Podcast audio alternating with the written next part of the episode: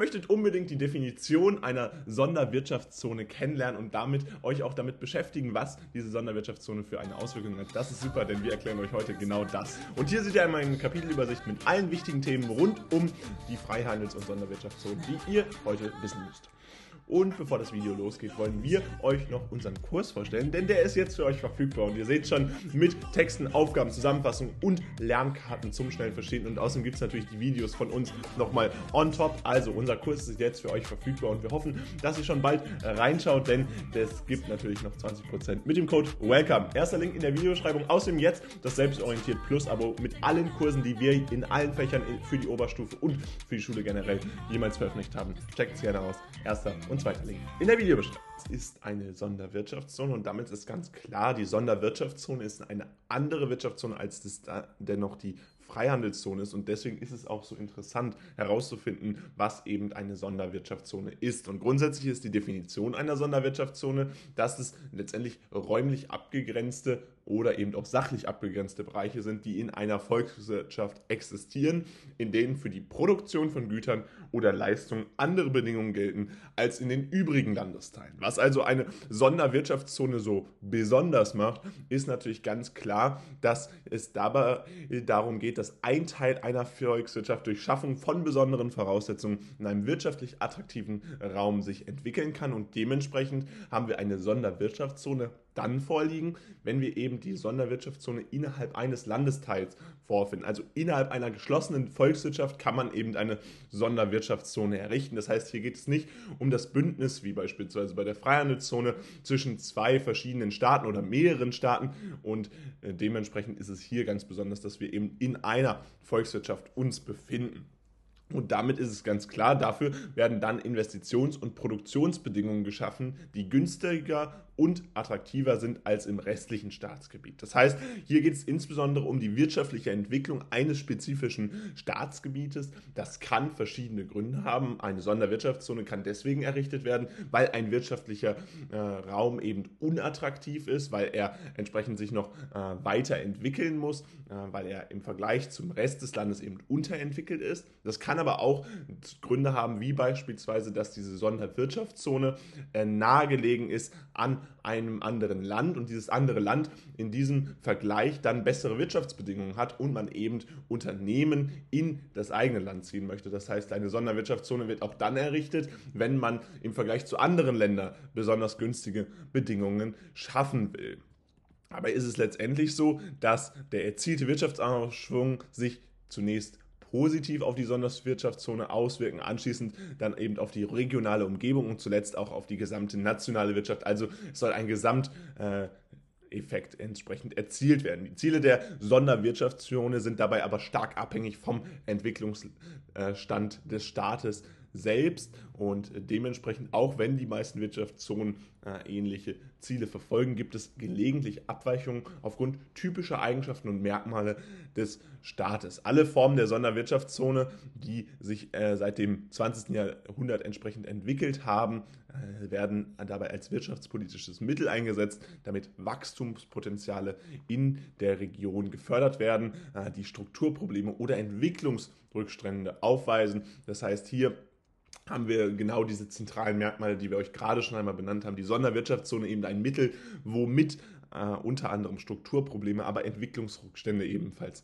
äh, entsprechend bekämpft werden können. Und gleichzeitig ist es eben so, dass man sich dadurch natürlich auch einen wirtschaftlichen Boost für den Rest der Ökonomie entsprechend wünscht. Das heißt, hier geht es auch darum, dass nur, äh, weil eben die Sonderwirtschaftszone ein spezifischer abgegrenzter Bereich in einem Landesteil ist, dass das nicht unbedingt heißt, dass das ausschließlich äh, in diesem Landesteil einen positiven Effekt haben kann, sondern eben natürlich auch auf die gesamte Wirtschaft, wenn dort entsprechend äh, teure Güter produziert werden, wenn diese seltenen Güter dann sogar exportiert werden. Das sind alles positive Effekte, die beispielsweise mit einer Sonderwirtschaftszone einhergehen können und natürlich auch explizit abgezielt dann auch erwünscht sind.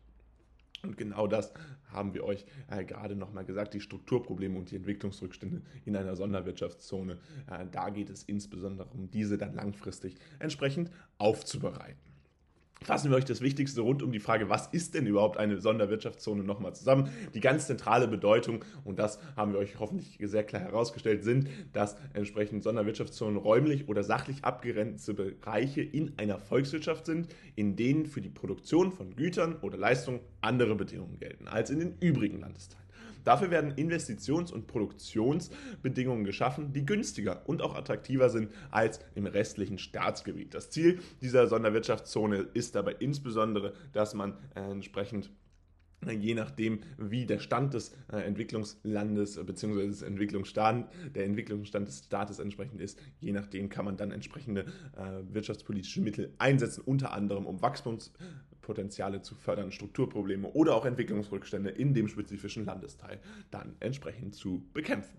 Nun ist der Hauptteil des Videos vorbei. Wichtig ist aber, dass wir euch nochmal ein weiteres Video hinzugefügt haben, was für euch relevant sein könnte. Also bleibt jetzt dran und guckt es euch an. Gucken wir uns nun die Vor- und Nachteile der Sonderwirtschaftszone ein. Und dabei ist es natürlich ganz klar, dass die Sonderwirtschaftszone eine besondere Form der Wirtschaftszone ist, ein besonderes Modell und dementsprechend gerade für internationale Unternehmen bietet sich daher die Ansiedlung in einer Sonderwirtschaftszone an, weil es eben viele finanzielle, aber auch steuerliche Vorteile gibt. Wir hatten uns gerade in der Sonderwirtschaftszonendefinition einmal überlegt, was ist das überhaupt? Und dabei kam ganz klar heraus, dass es um einen sachlich abgegrenzten Bereich geht, der insbesondere aber eben besondere Voraussetzungen im Investitions- und Produktionsrahmen schafft und damit ist natürlich ganz klar, es gibt hier besondere Förderungen, eventuell Subventionen für besondere Produktionen, aber in jedem Fall, und das ist natürlich auch eine Art der Subvention, äh, werden hier Steuern erlassen, die im restlichen Landesteil gezahlt werden müssen. Das heißt, eine Sonderwirtschaftszone ist deswegen so sinnvoll für viele Unternehmen,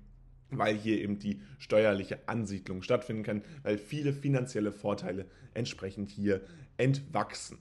Und zudem gelten natürlich Sonderkonditionen bei Kreditvergabe und Befreiung von bestimmten Zöllen. Also auch hier ist es für internationalen Unternehmen natürlich ganz besonders sinnvoll, entsprechend in das Land zu kommen, entsprechend in diese Wirtschaftszone zu kommen, weil eben hier die Möglichkeit besteht, äh, mit diesen Voranteilen dieser Sonderwirtschaftszone, dass man Sonderkonditionen durch den Staat bekommt, wo entsprechend diese Sonderwirtschaftszone entsprechend errichtet wird. Im Gegenzug soll man ja dafür sorgen, dass entsprechend bessere Produktionsbedingungen langfristig geschaffen werden, bessere Wachstumspotenziale in dieser Region vorliegen und diese Strukturprobleme bzw. Entwicklungsrückstände behoben werden.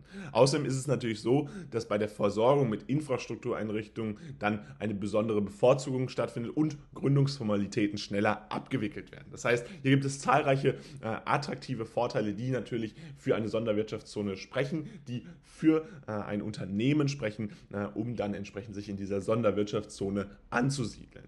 Diese Attraktivität wirkt sich zudem für die eigene Wirtschaft positiv aus. Das heißt, die Vorteile sind natürlich auch bei dem äh, Land, was entsprechend eine, eine Sonderwirtschaftszone errichtet, äh, da ein enormes Wirtschaftswachstum stattfindet und so langfristig die ganze Nation profitieren kann. Das heißt, die Idee ist letztendlich und der Vorteil aus Sicht äh, eines Staates ist hier entsprechend die Attraktivität des äh, jeweiligen Standorts zu fördern, eine Sonderwirtschaftszone errichten, aber langfristig eigentlich davon zu profitieren, dass man internationalen Unternehmen und auch lokalen Unternehmen finanzielle und steuerliche Vorteile gegeben hat. Das heißt, diese Sonderkonditionen bei Kreditvergabe und Befreiung von bestimmten Zöllen, das ist natürlich nicht nur äh, positiv für die Unternehmen, sondern führt natürlich langfristig auch zur Attraktivität, jedenfalls so der Plan und das Modell äh, dieser Sonderwirtschaftszone. Hinzu kommt reduzierte Landnutzungsgebühren, die die Vorteile für Unternehmen dann natürlich nochmals abrunden und nochmals äh, positiv bestärken. Aber, und das ist ganz klar, Nachteile gibt es natürlich auch für diese Sonderwirtschaftszone. Unter anderem die Einstufung der Region als unterentwickelt. Das heißt, die Attraktivität, wenn eine Sonderwirtschaftszone errichtet wird, kann natürlich im Ansehen äh, enorm absinken. Das heißt, hier können Reputationsgründe natürlich einerseits äh, eine große Rolle spielen. Das heißt, äh, insbesondere internationale Unternehmen fragen sich überhaupt, ist es überhaupt dort ein Ort, um mein äh, fortschrittlich innovatives Unternehmen anzusiedeln oder äh, tue ich mir da selbst äh, entsprechend etwas an, tue ich mir selbst einen äh, Schaden an meiner Marke an. Das wäre ein großes Problem für viele internationale große Unternehmen und deswegen ist das ein Nachteil dieser Errichtung der Sonderwirtschaftszone. Auch kann es langfristig sein, dass internationale Unternehmen nur diese finanziellen und steuerlichen Vorteile sehen, gehen. Aber sobald entsprechend die äh, Sonderbedingungen, diese Sonderkonditionen der Sonderwirtschaftszone abgeschafft werden, sie sich wieder woanders hin ansiedeln. Das heißt, dass diese ganze Attraktivität verloren geht und dadurch auch die internationalen Unternehmen äh, das Wachstumspotenzial für die eigene Volkswirtschaft dann wieder verloren geht. Also es gibt auch zahlreiche äh, langfristige Folgen, die hier nachteilig, insbesondere für die Volkswirtschaft, aber eben auch für die internationalen Unternehmen, welche in einer Sonderwirtschaftszone operieren, dann entsprechend entwachsen können. Fassen wir euch das Wichtigste nochmal zusammen. Vor- und Nachteile gibt es bei der Sonderwirtschaftszone natürlich zahlreiche. Insbesondere für internationale Unternehmen bietet die Ansiedlung in einer Sonderwirtschaftszone viele finanzielle und steuerliche Vorteile und damit können Produktions- und Investitionskosten natürlich enorm gesenkt werden. Und das ist immer ein großer Vorteil, äh, wenn man hier entsprechend von der äh, Senkung von Kosten spricht. Zudem gelten natürlich Sonderkonditionen bei Kreditvergabe, Befreiung von bestimmten Zöllen und natürlich eine reduzierte Landnutzungsgebühr. Das heißt, das sind enorme Vorteile Vorteile, die für Unternehmen entstehen. Auch für den Staat äh, erhofft man sich langfristig ein äh, positives Wachstum der Volkswirtschaft und damit langfristige äh, positive Auswirkungen, unter anderem auch den, die Steigerung der Attraktivität, die enorm für diese Sonderwirtschaftszone äh, Vorteile bietet. Gleichzeitig gibt es aber eben auch enorm viele Nachteile. Unter anderem können internationale Unternehmen sich aus dieser Sonderwirtschaftszone zurückziehen, sobald sie nicht mehr für sie attraktiv ist, sobald beispielsweise steuerliche Vorteile wegfallen. Und dadurch äh, hat man dann letztendlich als Staat enorm enorm viel investiert, aber bekommt wenig zurück. Außerdem ist es so, dass Nachteile auch sein können, dass die Einstufung als unterentwickelt entsprechend dargestellt wird. Das heißt, eine Sonderwirtschaftszone insbesondere für die Strukturprobleme einer Region steht und damit dann beispielsweise enorme Probleme für äh, den Staat hat, aber auch für die Reputation der Unternehmen und diese sich dadurch gar nicht ansiedeln wollen oder langfristige Image-Schäden davontragen. Gucken wir uns nun ein Beispiel für eine Sonderwirtschaftszone an und dieses ist tatsächlich im asiatischen Raum gelegen. Wir sehen dieses Beispiel schon dort unten von Shenzhen, eine Millionenmetropole. Äh, China und Indien sind dabei zwei Staaten, die ihr sicherlich beide kennt und die sich die Vorteile einer Sonderwirtschaftszone zunutze machten. Und das ist ganz wichtig, insbesondere bei dieser Millionenmetropole Shenzhen, die in der Provinz Guangdong entsprechend lange Zeit im Schatten von Hongkong stand. Und damit ist es natürlich klar, dass hier die chinesische Regierung, Regierung etwas machen wollte. Bis in die 1980er Jahre lebten etwa nur 30.000 Menschen in einem kleinen Dorf, was dann Shenzhen entsprechend äh, genannt wurde. Mittlerweile ist es hingegen so, dass sich die Region zu einer modernen Stadt mit dem höchsten Pro-Kopf-Einkommen Einkommen in China hinter Hongkong entsprechend entwickeln konnte, obwohl eben zahlreiche Städte zur Errichtung einer Sonderwirtschaftszone in Betracht gekommen wären, entschied sich dieses Land damals für Shenzhen. Warum war das so? Einerseits eben aufgrund dieser Lage zu Hongkong, der ausschlaggebende Punkt äh, eben letztendlich die Lage. Das ist häufig so. Und da die Stadt direkt am Perlfluss Delta liegt und an Hongkong äh, grenzt, hatte Shenzhen die besten Standortfaktoren, um eine Sonderwirtschaftszone aufzubauen. Und hier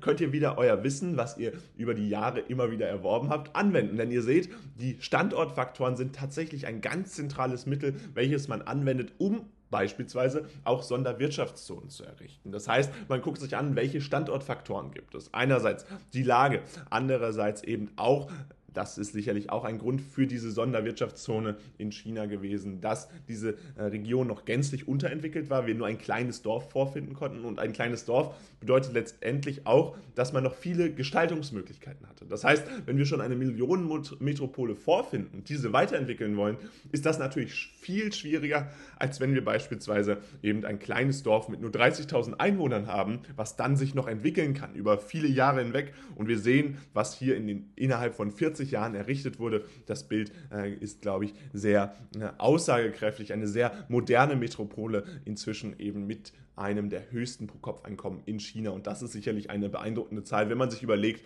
wo diese Stadt vor 30, 40 Jahren noch war, wo es letztendlich noch ein Dorf war. Dank der Subventionsprogramme der Regierung entschlossen sich dabei zahlreiche internationale Konzerne dazu, eine Zweigstelle oder sogar eine Produktionslinie in Shenzhen zu eröffnen. Durch die Anbindung an das südchinesische Meer und den Pazifik konnten dann entsprechend Güter mühelos exportiert werden. Das heißt, hier seht ihr nochmal diesen Aspekt äh, der Lage, der hat natürlich auch infrastrukturbedingte äh, Aspekte, nämlich das Süd südchinesische Meer als Anbindungspunkt, aber auch den Pazifik, um eben Güter in die ganze Welt sozusagen zu verschiffen zu können. Und das sind enorme äh, Aspekte, die als Standortfaktoren eingeflossen sind in diese Entwicklung der Region Shenzhen und die damit natürlich dazu geführt haben, dass Shenzhen und Hongkong nur durch einen Fluss getrennt werden, viele ausländische Investoren in diese Stadt zu locken, weil wir eben auch die Nähe zu etwas Bekannterem, zu Hongkong, hier hatten. Also das sind ganz klar, äh, ein, ist ein ganz klares Beispiel einer Sonderwirtschaftszone, eine sehr erfolgreiche Sonderwirtschaftszone, wenn wir uns überlegen, wie äh, international äh, anerkannt und bekannt entsprechend Shenzhen heute entsprechend ist fassen wir euch das Wichtigste rund um dieses Beispiel für eine Sonderwirtschaftszone nochmal zusammen. Ihr solltet euch auf jeden Fall merken, dass China und Indien zwei Staaten sind, die sich der Vorteil der Sonderwirtschaftszone schon mal angenommen haben. Insbesondere diese Millionenmetropole Shenzhen haben wir euch dabei vorgestellt, die ganz in der Nähe von Hongkong entsprechend liegt und mittlerweile sich so weit entwickelt hat, dass ein 30.000 Einwohnerdorf bis hin zu einer Millionenmetropole heutzutage geworden ist. Äh, mittlerweile hat sich die Region zu einer der modernsten Städte in China entwickelt und mit dem höchsten pro Kopf Kopfeinkommen hinter Hongkong entsprechend weiterentwickelt. Dabei ist es ganz wichtig, dass der ausschlaggebende Punkt Standortfaktoren waren, um diese Sonderwirtschaftszone zu errichten. Das heißt, die Lage äh, für diese Sonderwirtschaftszone, das war der zentrale Punkt, um diese moderne Stadt zu errichten. Das heißt, hier war es insbesondere wichtig, dass wir eine zentrale Lage äh, an dem südchinesischen Meer und dem Pazifik hatten. Dadurch konnten Güter mühelos exportiert werden und damit war die Sonderwirtschaftszone von Anfang an hier eine sinnvolle Idee, die langfristig tatsächlich auch sehr erfolgreich war.